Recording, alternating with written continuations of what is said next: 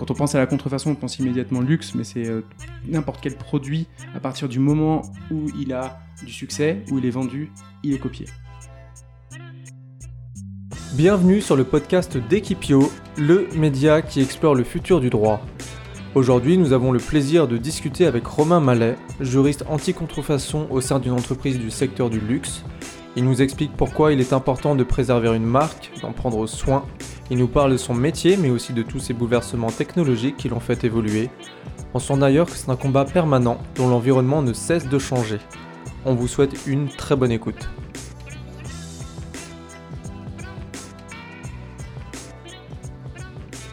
Bonsoir. Bonsoir. Bonsoir. Bienvenue euh, sur Equipio. Merci, merci pour l'invitation. On est hyper content de te recevoir euh, ce soir. Euh, en fait, on, est entré en contact avec toi parce que euh, on trouvait que tu avais un rôle juridique euh, qu'on connaissait pas du tout, en tout cas qu'on n'avait pas dans notre entourage. Peut-être le plus simple, c'est que tu nous présentes ton poste parce que tu travailles. Alors, je n'ai plus ton titre exact. Si tu es Global Internet Enforcement Director pour la maison Chanel. Tout à fait. Donc, tu vois, ça fait rêver. C'est clair. on imagine. Donc, on n'imagine pas vraiment ce qu'il y a derrière ce titre parce que c'est ça qui est un petit peu un petit peu mystérieux. Je m'occupe en fait, je suis directeur de la lutte anti-contrefaçon au niveau global sur Internet. Donc l'idée, c'est de euh, définir les stratégies de lutte anti-contrefaçon pour la maison Chanel et de coordonner une équipe qui est présente un peu partout dans le monde pour faire en sorte que la lutte anti-contrefaçon soit harmonisée euh, dans tous les pays et qu'il n'y ait pas euh, des actions qui soient contradictoires ou qu'il n'y ait pas en tout cas la même stratégie qui soit faite partout. Voilà, donc on s'attaque donc Internet, c'est très vaste, on s'attaque à différents acteurs. C'est aussi bien les sites de vente en direct de contrefaçon qu'on appelle nous les sites champignons ou les, ou les stand-alone. C'est joli. les sites champignons. Exactement, ah qui poussent un peu partout. Ah, d'accord. Ça, ça, représente bien, donc on appelle ça comme ça dans notre jargon. Il y a également les plateformes e-commerce que vous connaissez bien. Il y a les réseaux sociaux, il y a les applications mobiles. Il y a les moteurs de recherche. Il y a des applications mobiles pour vendre de la contrefaçon. Tout à fait. elles, sont, sont pas, elles sont pas dédiées à la vente de contrefaçon. en tout cas, elles sont dédiées à la vente. Ah oui, à la vente. Ah oui, d'accord, d'accord, d'accord. C'est une sorte de plateforme, mais qui qu'il y a vraiment des apps. Ah et, euh, et en fait, euh, alors je sais pas si on, on, peut dire ton âge, ton parcours, etc. Mais est-ce que c'est un poste qui, euh, qui est né euh, ou qui a explosé évidemment avec euh, le, le, développement d'Internet? C'est parce que quand tu as commencé, il y avait peut-être pas tout ça. Tout à fait, non. C'est, c'est, oui, ça s'est développé avec bien entendu l'internet. Au départ, moi, ce que j'ai lorsque j'ai commencé en, cabinet, il y avait déjà une petite activité de lutte anti-contrefaçon sur Internet, mais c'était plutôt, donc on va revenir sur les sites champignons, sur des sur des noms de domaine, des adresses URL qui étaient euh, qui étaient qui utilisaient des marques, et donc on faisait des procédures qui étaient très euh, juridiques et très administratives devant des instances comme le MPI, c'est des procédures UDRP. Euh, et euh, donc c'était très, euh, ça n'était pas vraiment de l'enquête, ça n'était pas de, de, la lutte anti-contrefaçon à proprement parler, c'était plus voilà lutter contre des, des cybersquatteurs et euh, c'était ce qu'on avait au début. Après ça s'est vraiment développé surtout avec l'arrivée des plateformes e-commerce. Donc euh, le, le, le, premier gros euh, coup de poing on va dire, ça a été avec avec eBay. Ouais. où il y avait énormément de produits et c'est vrai que du coup les contrefacteurs en ont profité. C'est un excellent moyen pour eux de, de, de, vendre de la contrefaçon sans être identifiable contrairement à un site champignon ou à, euh, à, une boutique en réel, où là on sait vraiment qui est, euh, qui est derrière. Donc euh, voilà, les, les, choses ont évolué. Et, donc on, et comme je vous ai dit, ensuite maintenant on a les réseaux sociaux qui aujourd'hui aussi sont exposés. Et pourtant, mm. c'est pas à la base des plateformes e-commerce et, euh, et, les apps mobiles et autres. Est-ce que ce qu'on voit, c'est l'enjeu, c'est le, enfin, le, la redistribution ou le canal de revente et euh, c'est vrai qu'un site champignon, moi je me demande comment ils font pour attirer du monde à la base, dans tous les cas, alors que eBay, Amazon, euh, Le Bon Coin, il y a déjà du monde, donc c'est peut-être un peu plus simple. Le secret du site champignon, c'est son référencement. C'est-à-dire que s'il arrive sur les, dans les premiers résultats du moteur de recherche avec un mot-clé comme, si on parle de Chanel, avec un mot-clé comme Chanel ou euh, sac Chanel, tout de suite les personnes qui recherchent un sac Chanel. C'est compliqué d'être bien référencé comme Surtout ça. Surtout quand tu es en concurrence avec Chanel quand même. Là, tu parles en plus, c'est un exemple. Euh. Bah, c'est un très bon point, oui, c'est très compliqué. Ce qui se passe, c'est que le contrefacteur euh, ne respecte pas les règles forcément de Google. Donc c'est très compliqué si on respecte les règles. Si on joue le jeu euh, Google, oui, à ce moment-là, on va mettre du temps à avoir un bon référencement, on va avoir du temps à ce que le consommateur ait confiance et qu'il puisse gagner en points de, Attends, ça veut dire crédibilité. Quoi ne respecte pas les règles pour être bah, bien référencé Parce que nous, par exemple, on est en concurrence avec l'équipe.fr, Equipio, c'est très proche. On pourrait donner des tips. Oui, bah, il faudrait. On a dans notre jargon pareil le white hat et le black hat, donc c'est une sorte de, de, de, de, personne qui ne respecte pas les règles, qui est le black hat.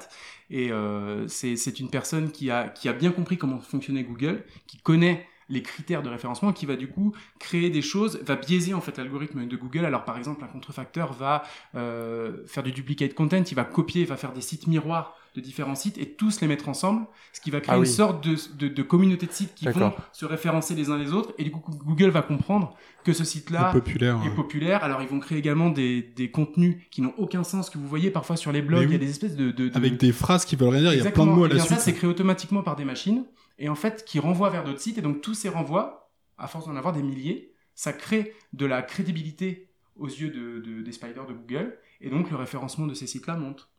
D'accord. Nous, on est beaucoup trop naïfs en fait. On se dit que oui, petit à petit, on va mettre un contenu sympa et puis on va arriver en numéro 1 des blogs juridiques et, et des podcasts, mais vous respectez les règles, c'est bien. on les respecte. Après, Bah, en fait, C'est-à-dire qu'en tant que juriste, on va pas non plus commencer à faire n'importe quoi. Il faut, il faut respecter les règles. Après, Google change euh, régulièrement, en tout cas de temps en temps, son algorithme et écrase. Donc, se rend compte de tout ça. Donc, il y a possibilité, bien entendu, de dénoncer ces personnes qui jouent pas le jeu. Il y en a tellement que c'est plus simple quand un algorithme qui prend en compte ce type de duplicate content et qui écrase du coup massivement tous ces sites qui sont venus polluer le référencement naturel de, de Google. Et du coup, tu peux nous présenter un peu, parce que la lutte anti-contrefaçon sur Internet, j'imagine que c'est une branche de la lutte anti-contrefaçon euh, au sens plus générique. C'est quoi euh, les différences entre les deux activités, les deux approches Euh, Parce que il, doit y avoir, je pense que des obstacles similaires. Je pense que comme c'est une activité transnationale, tu as des problématiques juridiques de loi locale partout. Mais euh, c'est quoi les points de divergence et les points de convergence? Alors oui, c'est très spécifique la lutte anti-contrefaçon. C'est un plus globalement, ça dépend de la propriété intellectuelle, de la propriété industrielle. Euh, pour pouvoir agir, il faut avoir des droits. Donc c'est toute la partie protection des marques, protection des modèles, des noms de domaine et autres. Et donc pour euh, répondre à ta question sur la différence entre la lutte anti-contrefaçon, ce qu'on appelle brick and mortar, avec des boutiques euh, physiques et euh, internet, c'est que euh, alors sur le brick sur le brick and mortar, encore une fois, le contrefacteur, il est euh, physiquement visible. Tu vois, il s'enregistre auprès, euh, alors ce qui joue le jeu, encore une fois, il s'enregistre normalement auprès des registres des, du commerce et des sociétés. On, a- on, a, un- on peut faire des, des enquêtes, on peut engager, euh, engager des raids. Ouais. Sur Internet, c'est beaucoup plus compliqué. Donc sur Internet, on a une fiche euh, d'identité qui se trouve derrière le, le site qui s'appelle un Wiz. Et donc à partir de ces données-là, on peut faire des recoupements, mais c'est souvent des données qui sont fausses.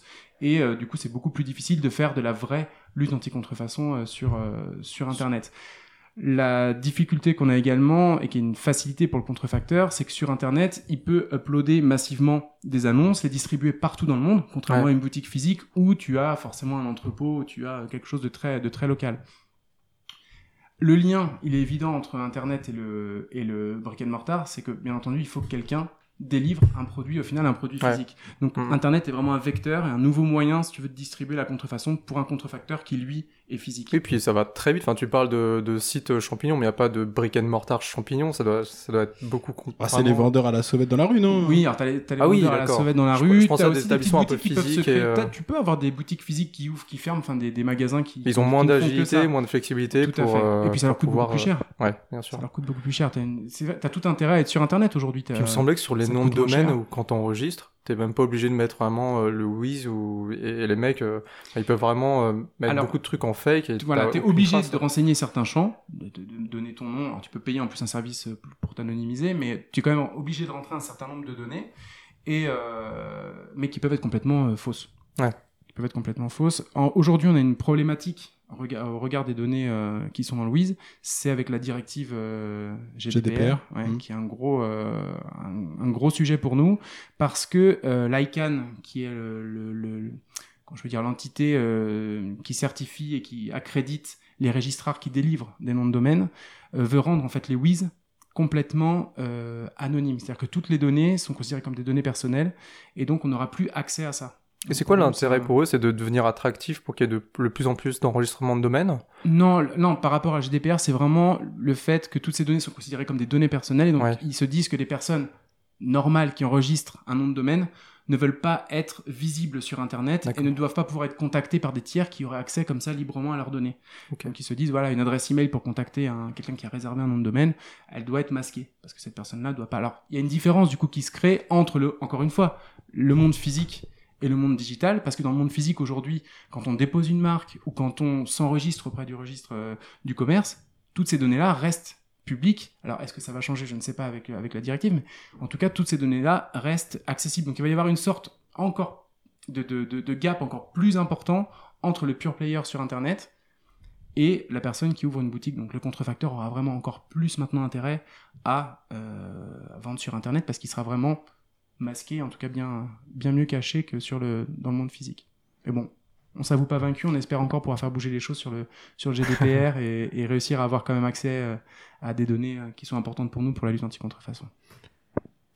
Euh, du coup, est-ce que euh, tu peux nous parler un peu de ton rôle? Parce que moi, j'ai un peu l'impression, quand je pense à la lutte anti-contrefaçon sur Internet, que c'est vraiment euh, peut-être pas une tâche épuisante, mais en tout cas, euh, t'as. euh, Ça a l'air d'être sans fin en fait. c'est un peu sans fin. C'est exactement on a ça. un peu l'impression de. Comment de tu fais pour savoir, avec une petite cuillère on souvent Exactement. ça. Pour coordonner un peu, euh, euh, je sais pas, tous les sites champignons pour faire. des- Enfin, tu vas passer ta vie à les effacer. euh, comment tu fais pour avoir un peu une action un peu globale et qui se et qui se voit en fait? Et qui soit pérenne, ouais. On, est- on a, on a différents moyens d'action. Alors encore une fois, on va faire la distinction entre les sites champignons, entre, euh, entre les plateformes e-commerce et les réseaux sociaux. Les sites champignons, aujourd'hui, on en a quand même moins qu'avant. Il se trouve que nos, actions de, pour, déréférencer ces sites, et encore une fois, les algorithmes des, des moteurs de recherche sont euh, meilleurs qu'auparavant. Donc les sites champignons sont, sont moins euh, à la mode. Peut-être aussi que les, les consommateurs se font moins avoir et ont l'habitude de peut-être acheter plus sur les plateformes e-commerce où ils se disent bon, il y a, il y a, vraiment quelqu'un derrière que sur euh, un site champignon.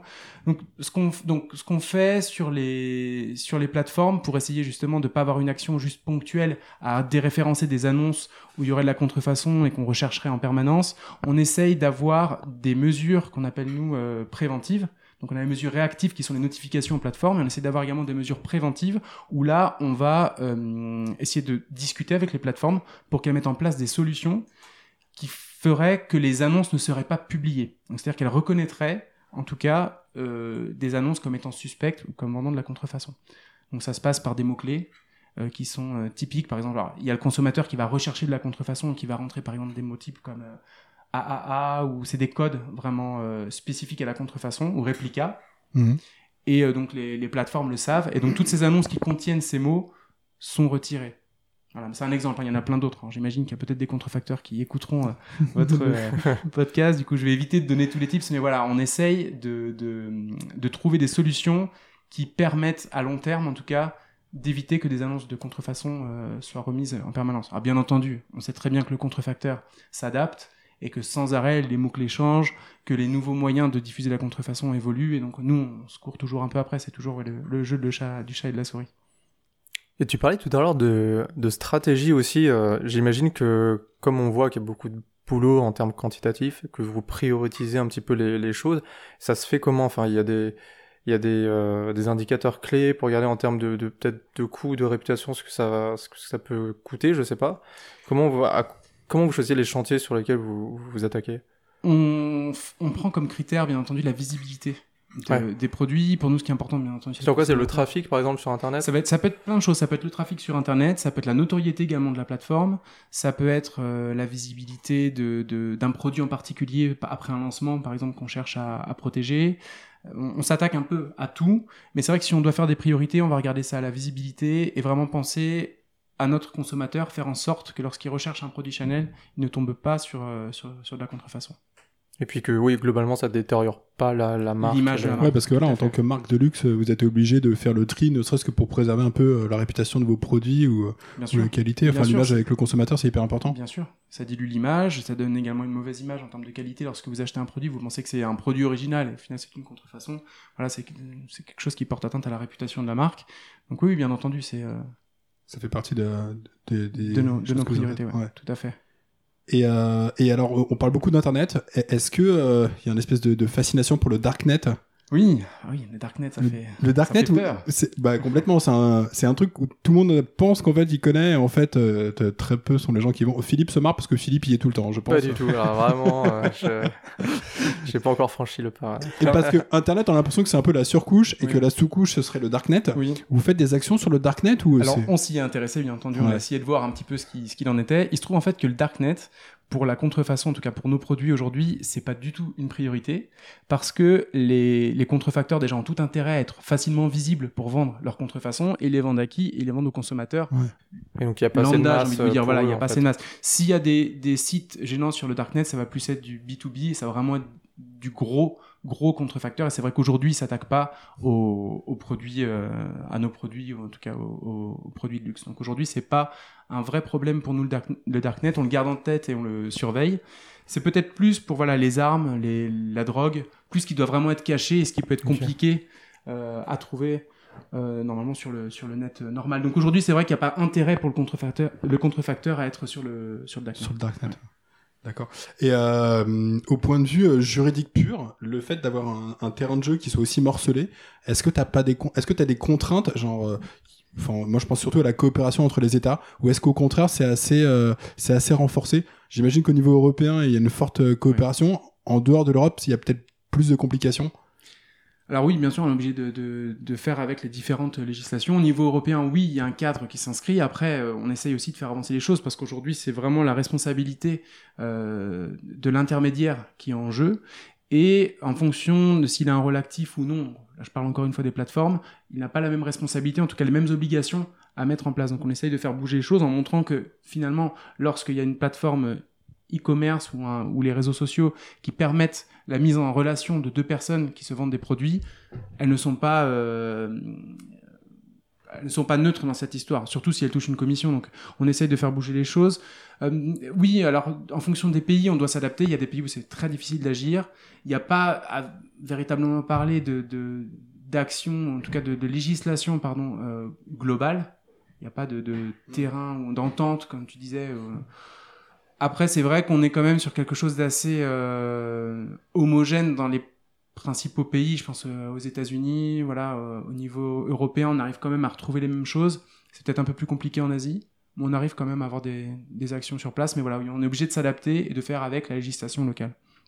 Alors, il y a la législation, il y a les actions 100% juridiques qui sont souvent un peu longues et qui sont pas forcément adaptées à Internet, qui va très vite et qui évolue. Donc on essaye aussi beaucoup, c'est ce que je vous disais un petit peu avant en parlant des plateformes, on essaye aussi de mettre davantage en avant tout ce qui est soft law, donc tout ce qui est négociation avec les plateformes, discussion, voilà, mettre en place des solutions qui seraient extrajudiciaires et qui, qui auraient peut-être plus de résultats que du simplement euh, juridique.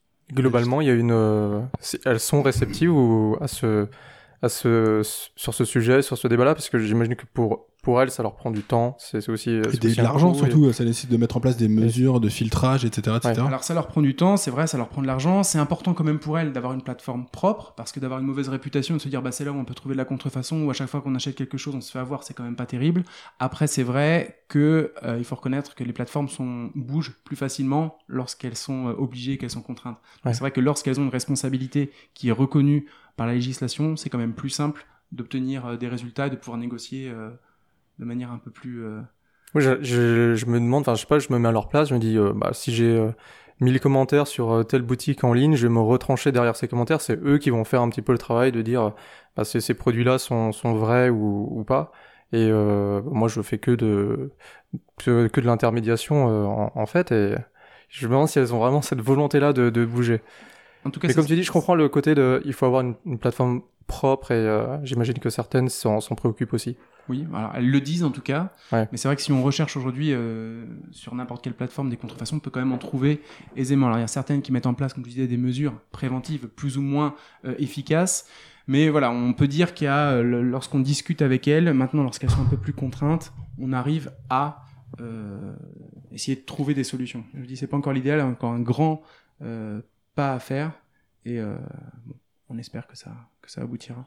Et concrètement, comment vous faites pour identifier euh, des produits qui sont contrefaisants? C'est-à-dire qu'on, euh, moi je me dis, euh, je, je, vends des produits contrefaisants, mon premier réflexe c'est de ne pas utiliser euh, des photos de mon faux produit, c'est d'utiliser ouais. des visuels officiels, ouais. donc d'aller les piquer sur ça le fait site. Partie, ça fait partie des, des, des, ah oui, des pratiques de des cramer, contrefacteurs. Non, non, tout à fait. Donc les, les, contrefacteurs souvent utilisent des photos officielles, donc ils vont prendre sur les sites des marques leurs photos. Du coup, c'est ce qu'on dit aux plateformes. On dit lorsque vous voyez une annonce avec une photo officielle d'un site de la marque en question, vous doutez bien qu'il y a un problème parce que n'importe quelle personne qui vend un produit original n'aura pas de problème à prendre une photo de son produit et à, le, et à la charger sur votre site. Donc ça fait partie des éléments, par exemple, qui sont mis en avant dans, le, dans les mesures préventives. C'est peut-être un peu technique, mais euh, si, on sort du cadre, tu me dis, mais c'est possible de protéger une photo euh, correctement sur son site quand par exemple je fais un clic droit et je fais euh, download as ou save as, ça n'apparaît pas, ou enfin il y a un truc qui, qui bloque un petit peu le, le, le téléchargement Alors, il y a. bon, enfin, Ou à partir du d'un- moment où la photo est sur D'un le point de vue site technique, alors d'un point de vue juridique, il y a le droit d'auteur,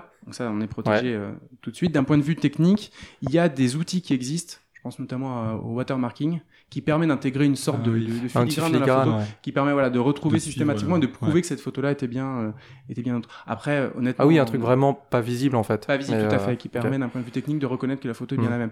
Après, honnêtement, pour nous, euh, lorsqu'une photo est utilisée, qu'elle est reprise de notre site, on voit tout de suite que c'est une photo officielle. Personne n'arrive à faire une photo, euh, enfin, à moins d'avoir un outil packshot, de pouvoir faire ça chez soi, mais à ce moment-là, on devient un, un vrai businessman de, de, produits Oui. euh, Chanel, et donc on tombe sur un autre, une autre problématique euh, euh, qui est liée plus à la distribution, plus qu'au droit Ah, des marques. Alors j'ai une autre question parce que si tu prends pas l'image sur le site internet mais tu le prends je sais pas moi sur un blog avec une nana qui dit Ah, regardez je me suis acheté un sac Chanel tu prends la photo c'est la photo d'un vrai produit Oui. tu l'utilises pour ton annonce comment toi tu sais qu'en fait plus compliqué. bah oui c'est ça quand Oui, tu te dis bah en fait. c'est une fausse annonce parce que quand c'est fait de façon isolée Alors, tu- en général, savoir, alors, en fait. pareil, encore une fois, je n'espère qu'il n'y aura pas trop de contrefacteurs qui écouteront votre podcast. Euh, en et général, premier sur la contrefaçon En général, ces personnes-là ont un grand nombre d'annonces qui portent Ah, sur la oui, marque et ils ont souvent du multimarque. Et c'est très rare d'avoir un particulier qui vend euh, 50 sacs euh, de, euh, à la fois de Chanel, à la fois de chez Dior et à la fois d'une autre, d'une autre maison. Donc c'est voilà, c'est des, c'est des petits indices comme ça qui font qu'on a des suspicions et qu'on peut gratter. Donc à ce moment-là, aux plateformes de demander davantage de photographies ou d'avoir davantage d'informations sur le vendeur ou l'origine ou sur les factures ou sur les numéros, les cartes d'authenticité. Enfin, il y a plein, plein, plein d'éléments qui peuvent être demandés en plus et, euh, et qui nous permettent, nous, de- d'identifier euh, assez facilement comme la contrefaçon. Il y a un autre critère aussi qui est essentiel, c'est le prix. Ouais. C'est très rare de, de faire une très bonne affaire sur des produits de luxe parce que ce sont des produits qui ne perdent pas de valeur, donc euh, même d'occasion, c'est pas des produits dont les, dont les prix baissent. Donc si vous avez l'impression vraiment de faire une bonne affaire, c'est qu'il y a probablement un, Un un loup, petit ouais. Il y a souci. pas mal de ouais, messages de warning là-dessus sur euh, quasiment Ouais. tous les sites maintenant où ils disent euh, si l'affaire est trop belle, c'est qu'il y a un problème en fait. Ouais, c'est souvent le cas. Mais on peut se faire avoir, tu sais. je, je, je- Ah, j'imagine Ça, ça sent le vécu. Je- Non mais ouais, peut-on alors, parler de ta chemise Philippe? Uniqlo, écoute, ça, ça va, ça va. Le mec il prend le- les fausses Uniqlo et il est, il est bien- il est tombé bien bas, mais euh, non mais je sais pas. Après sur des sur des produits à 100 euros près ou 200, enfin tu vois, sur des produits euh, peut-être pas trop trop élevés, tu peux vite vite euh, tomber vers euh, bah l'affaire elle est pas mal et tout. Mhm. T'as l'impression d'avoir décelé le truc un peu rare et en fait euh, c'est pas c'est pas le cas quoi. Tu vas voir. C'est là où, à mon sens, les, les intermédiaires ont une responsabilité. C'est-à-dire qu'ils mettent quand même, là, ils permettent en tout cas la mise en relation de, de ces personnes qui sont des contrefacteurs avec un consommateur. Et c'est là où on se dit, bon, il y a quand même un rôle qui est joué. Et il est important en tout cas que ces plateformes aident à éviter euh, la, vente de ces produits. Quoi. Et alors, tu nous parles pas mal des, euh, plateformes. Moi, je voudrais revenir vraiment sur le vendeur final. Quand lui, il est dans un pays où, euh, parce que voilà, toi, t'es basé dans un pays, mais lui, il est dans un autre. Comment tu fais pour l'atteindre? Parce que, enfin, tu vois, il a son annonce. Tu, tu l'as fait supprimer par la plateforme, Ouais, mais enfin, le mec, rien ne lui empêche de recréer un compte Bien et sûr. de recommencer à vendre. bien sûr. Donc, euh, comment tu, comment tu fais? Alors on essaye d'avoir des, des... alors ça fait un... c'est un travail d'enquête. On essaye d'avoir des informations sur les personnes qu'on retrouve. On reconnaît quand même assez régulièrement les mêmes contrefacteurs derrière un certain nombre d'annonces parce que l'annonce est postée d'une certaine manière, les photos, les adresses email qui sont utilisées, les commentaires. Enfin, il y a tout un faisceau d'indices qui fait qu'on arrive parfois à créer des réseaux ou à identifier en tout cas certains, gros contrefacteurs sur lesquels on va mettre un peu plus euh, en enquête.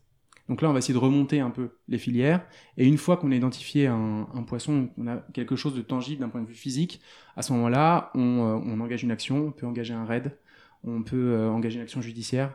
Et euh, voilà, c'est comme ça qu'on arrive à, à faire des saisies de produits dans des, dans des entrepôts et qu'on arrive à faire condamner euh, des personnes. D'accord. Et vous travaillez avec les autorités locales, j'imagine? Oui, bien sûr, on travaille avec les autorités locales, toutes sortes d'autorités.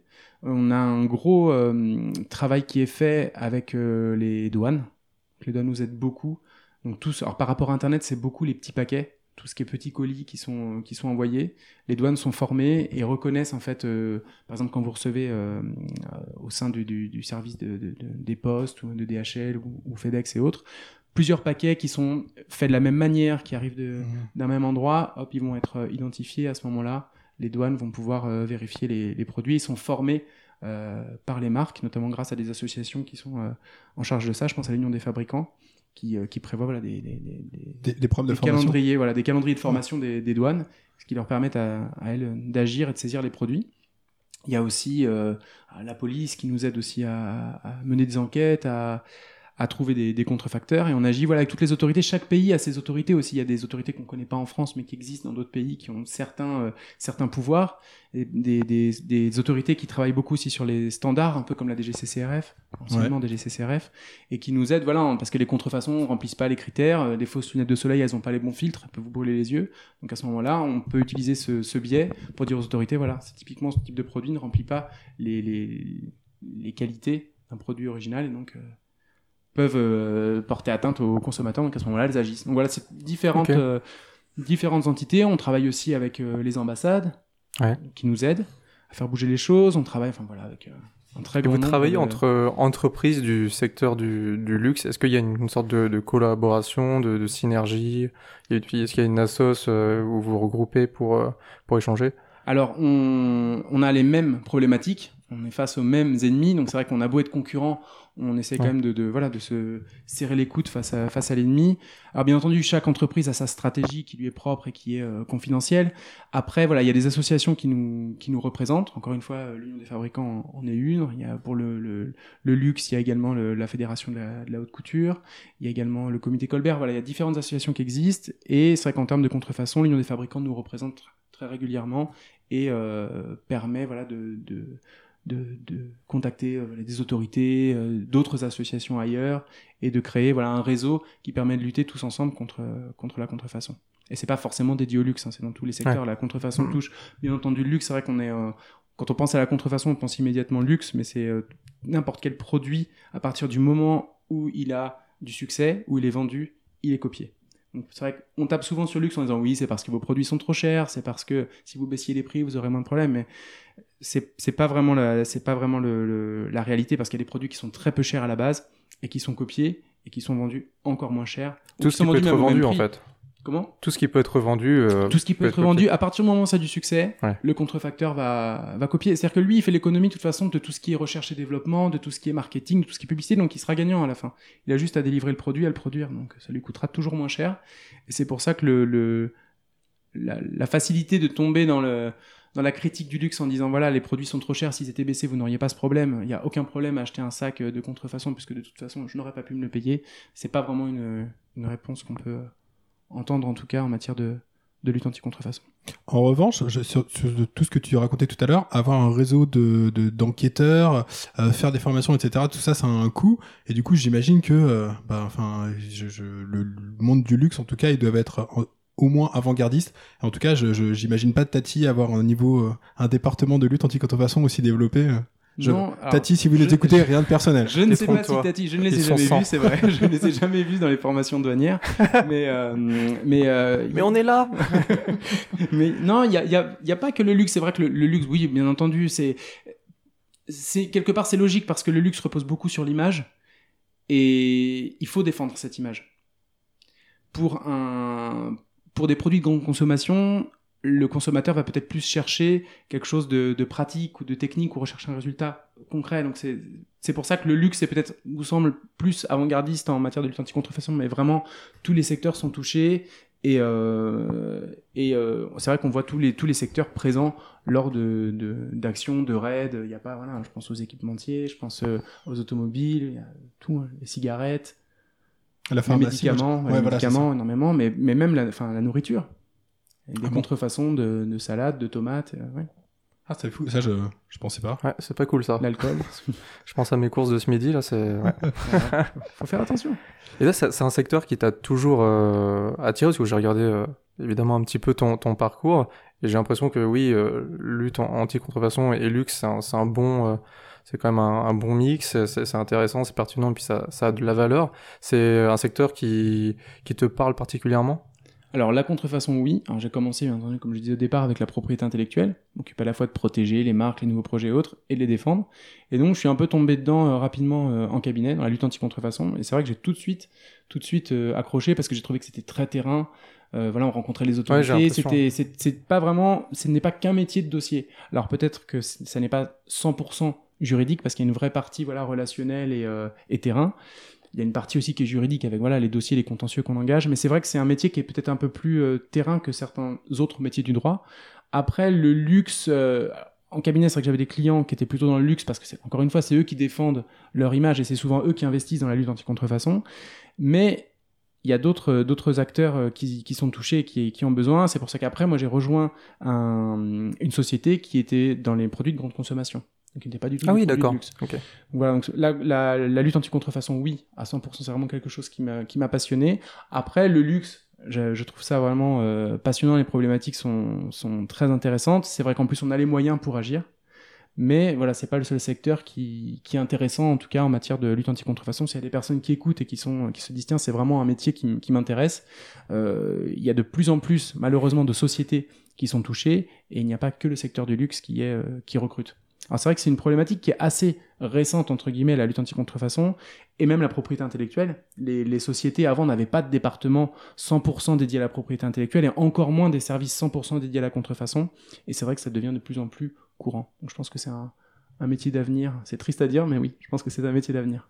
Je trouve que ça donne une bonne image de. Enfin, tu vois, moi, j'ai- à la, à la fac, je me suis pas dit, tiens, euh, il y aura, euh, il y aura une spécialité un peu dans la tech, un peu plus terrain, qui, qui pourrait naître et ça pourrait être intéressant. Moi, j'en ai jamais entendu parler en fait, euh, vraiment. Puis j'avais jamais rencontré euh, euh, de, de, de- d'homologues dans d'autres secteurs d'activité. Du coup, euh, je, effectivement, je, c'était un métier euh, que je ne connaissais pas.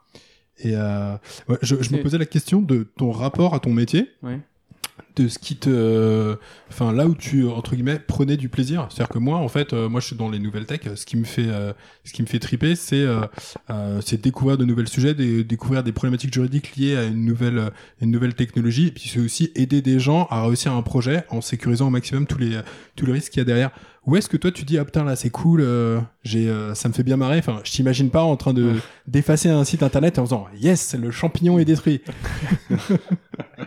non, c'est vrai, c'est pas ça. Non, c'est ce qui est hyper excitant, c'est quand on arrive à remonter vraiment à des, à des gros poissons. Parce que oui, le petit vendeur à la sauvette, euh, pareil, hein, dans le monde physique, et, euh, et le petit site champignon, c'est pas vraiment ça qui est excitant. C'est important en termes de visibilité, c'est important de le faire pour le consommateur, mais pour nous, ce qui est vraiment intéressant et ce qui est hyper excitant, c'est de remonter les filières et de réussir à saisir des, des, des gros poissons. Alors, il y a cette partie-là, action contre contrefacteur. Il y a une autre partie aussi qui est assez excitante, c'est toute la partie négociation avec les gros acteurs comme les moteurs de recherche, comme les plateformes. Il y a toute une partie euh, euh, qu'on néglige, enfin je pense que que- qu'on qu'on connaît mal, qui est toute la partie de lobbying, toute la partie d'advocacy qu'on a, qui est très très importante euh, pour pouvoir essayer de faire évoluer les choses et avoir justement des mesures qui ne sont pas que des mesures réactives, mais des mesures préventives qui évitent la visibilité des annonces de contrefaçon.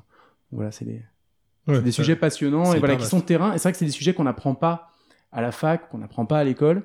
C'est sûrement méconnu. Euh, je le regrette. Je pense aussi que c'est assez récent et de plus en plus quand même. Il y a, on se déplace dans les universités, on en parle. Je pense que de plus en plus c'est des choses qu'on qu'on apprend à connaître. Tu dis on, c'est-à-dire que tu, tu parles de, de formation ou de présentation? Voilà, je sais, voilà, il y a des, j'ai des, des collègues qui vont dans les universités, qui font des, des présentations, qui expliquent un peu notre métier, ou voilà. Mais c'est souvent quand même des, à des promos déjà spécialisés en propriété intellectuelle.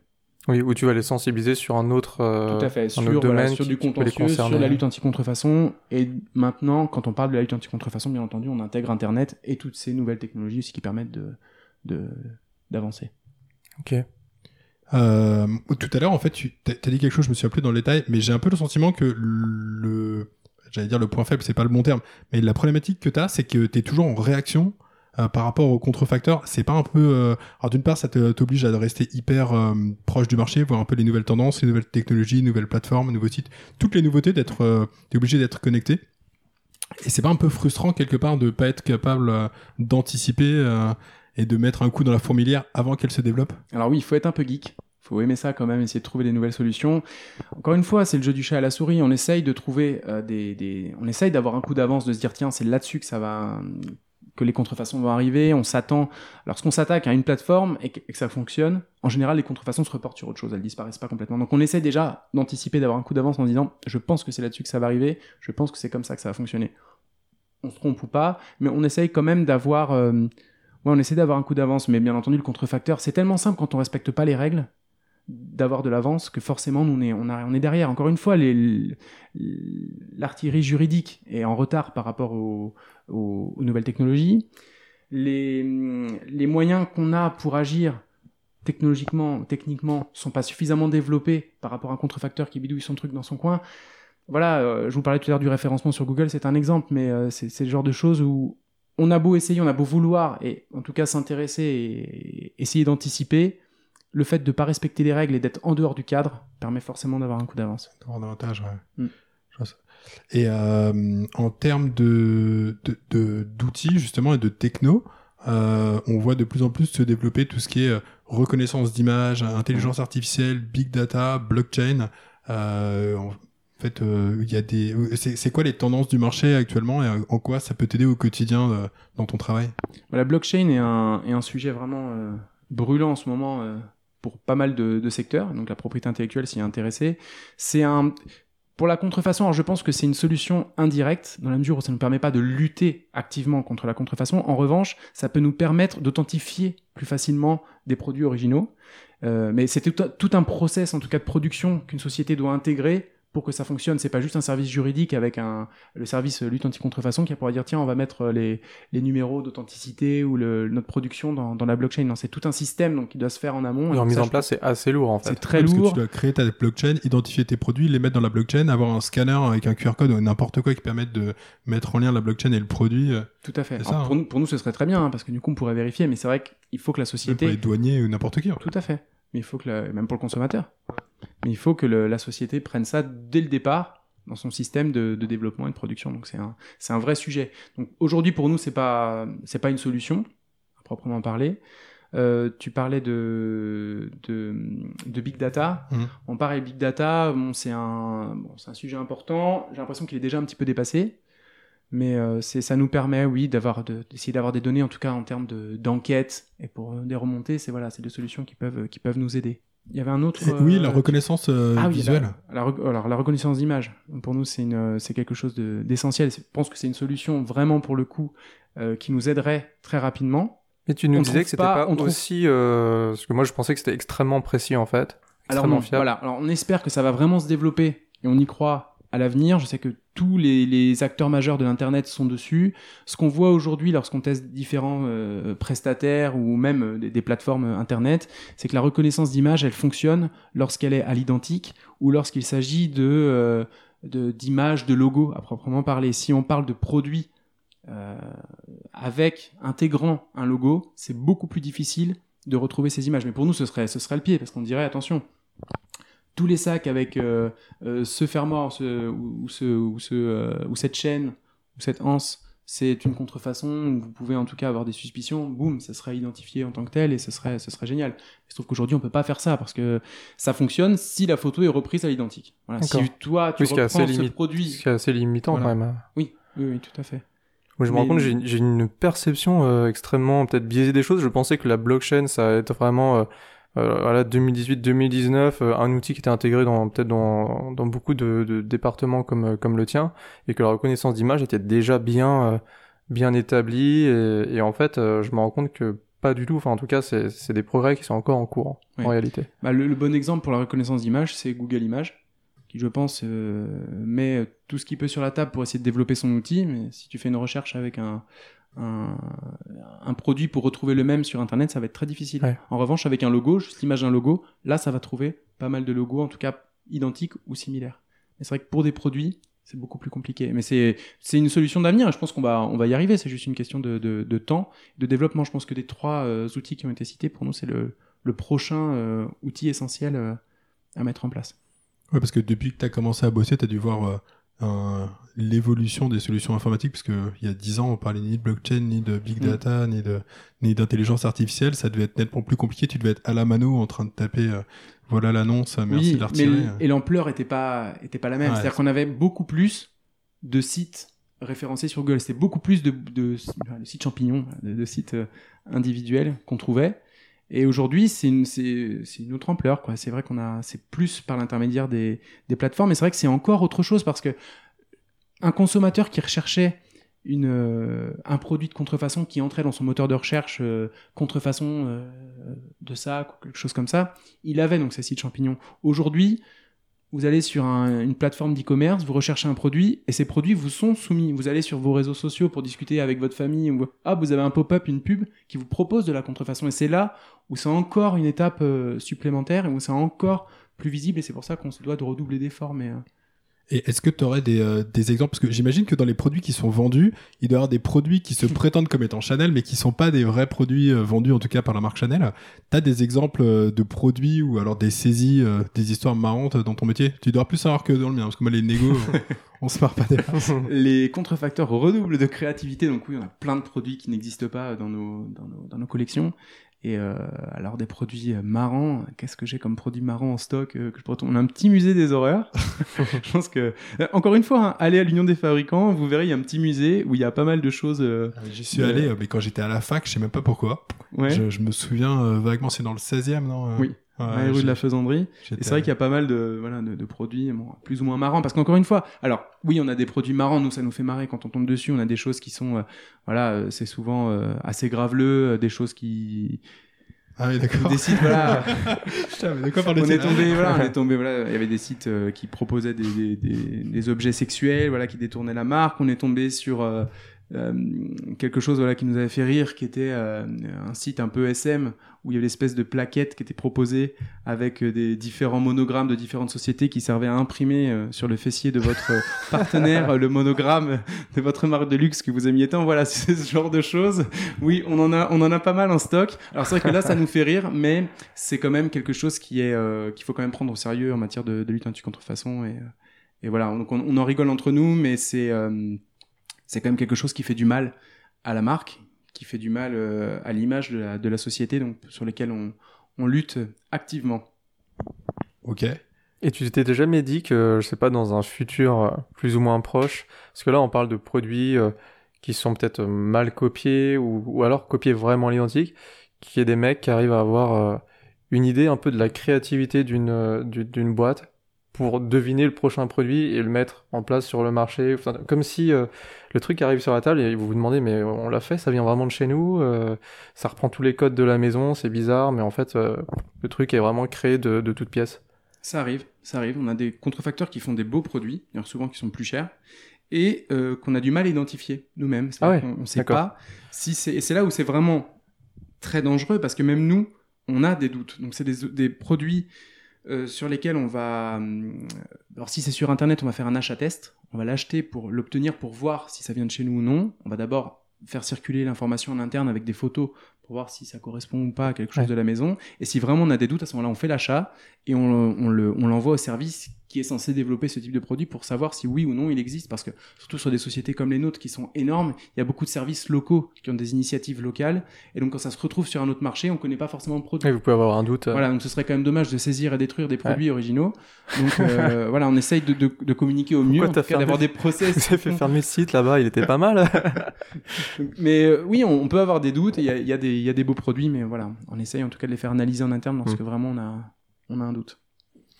En préparant cette émission, je complètement par hasard, je, regardais l'Instagram de Antoine Griezmann, euh, l'attaquant de l'équipe de France, et je vois une photo de lui en gros plan avec un t-shirt blanc avec un logo Chanel qui goûtait des gouttes noires. On est pas on est d'accord, c'est un faux. Chanel ne fait pas le logo euh, qui goûte. D'accord. Du coup, on a des chances de voir Antoine Griezmann en Russie cet été ou vous allez l'arrêter? Ça se passe comment?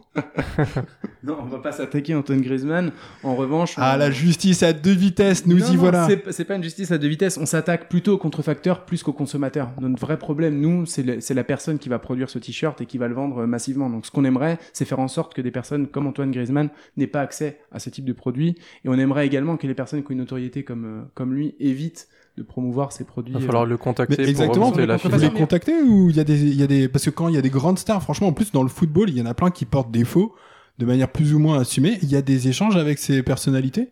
En tout cas, pas depuis le service euh, lutte anti-contrefaçon. Il se peut, euh, je pense que là, c'est plus hein, le, le service qui est lié à l'image ou à la communication, qui est des messages qui soient passés, surtout si c'est des personnes avec lesquelles on a l'habitude de travailler, de leur dire voilà, c'est pas, faites attention parce que c'est pas, euh, c'est pas, euh, vous êtes en train de promouvoir quelque chose qui est contraire à l'image de la maison et aux produits euh, que, que vous représentez.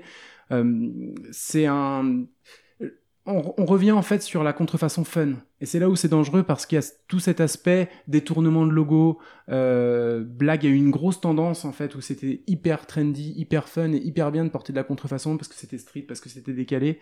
Et c'est là en fait où je disais juste avant attention parce que oui c'est vrai que c'est marrant, il y a des choses qui sont marrantes, mais ça porte quand même euh, préjudice à une société, ça porte préjudice à son image, ça peut porter préjudice au consommateur. Bon, là, on parle de t-shirts, mais il peut y avoir d'autres produits qui peuvent être vraiment dangereux. On parle de lunettes, je vous parlais tout à l'heure des filtres, c'est un vrai problème. Euh, de produits de maquillage ou make-up qui peuvent avoir des, des, euh, des, substances qui, qui sont pas bonnes, mais qui peuvent être fun. Voilà, donc euh, faut vraiment faire attention avec ce côté, ce côté fun de la, de la chose.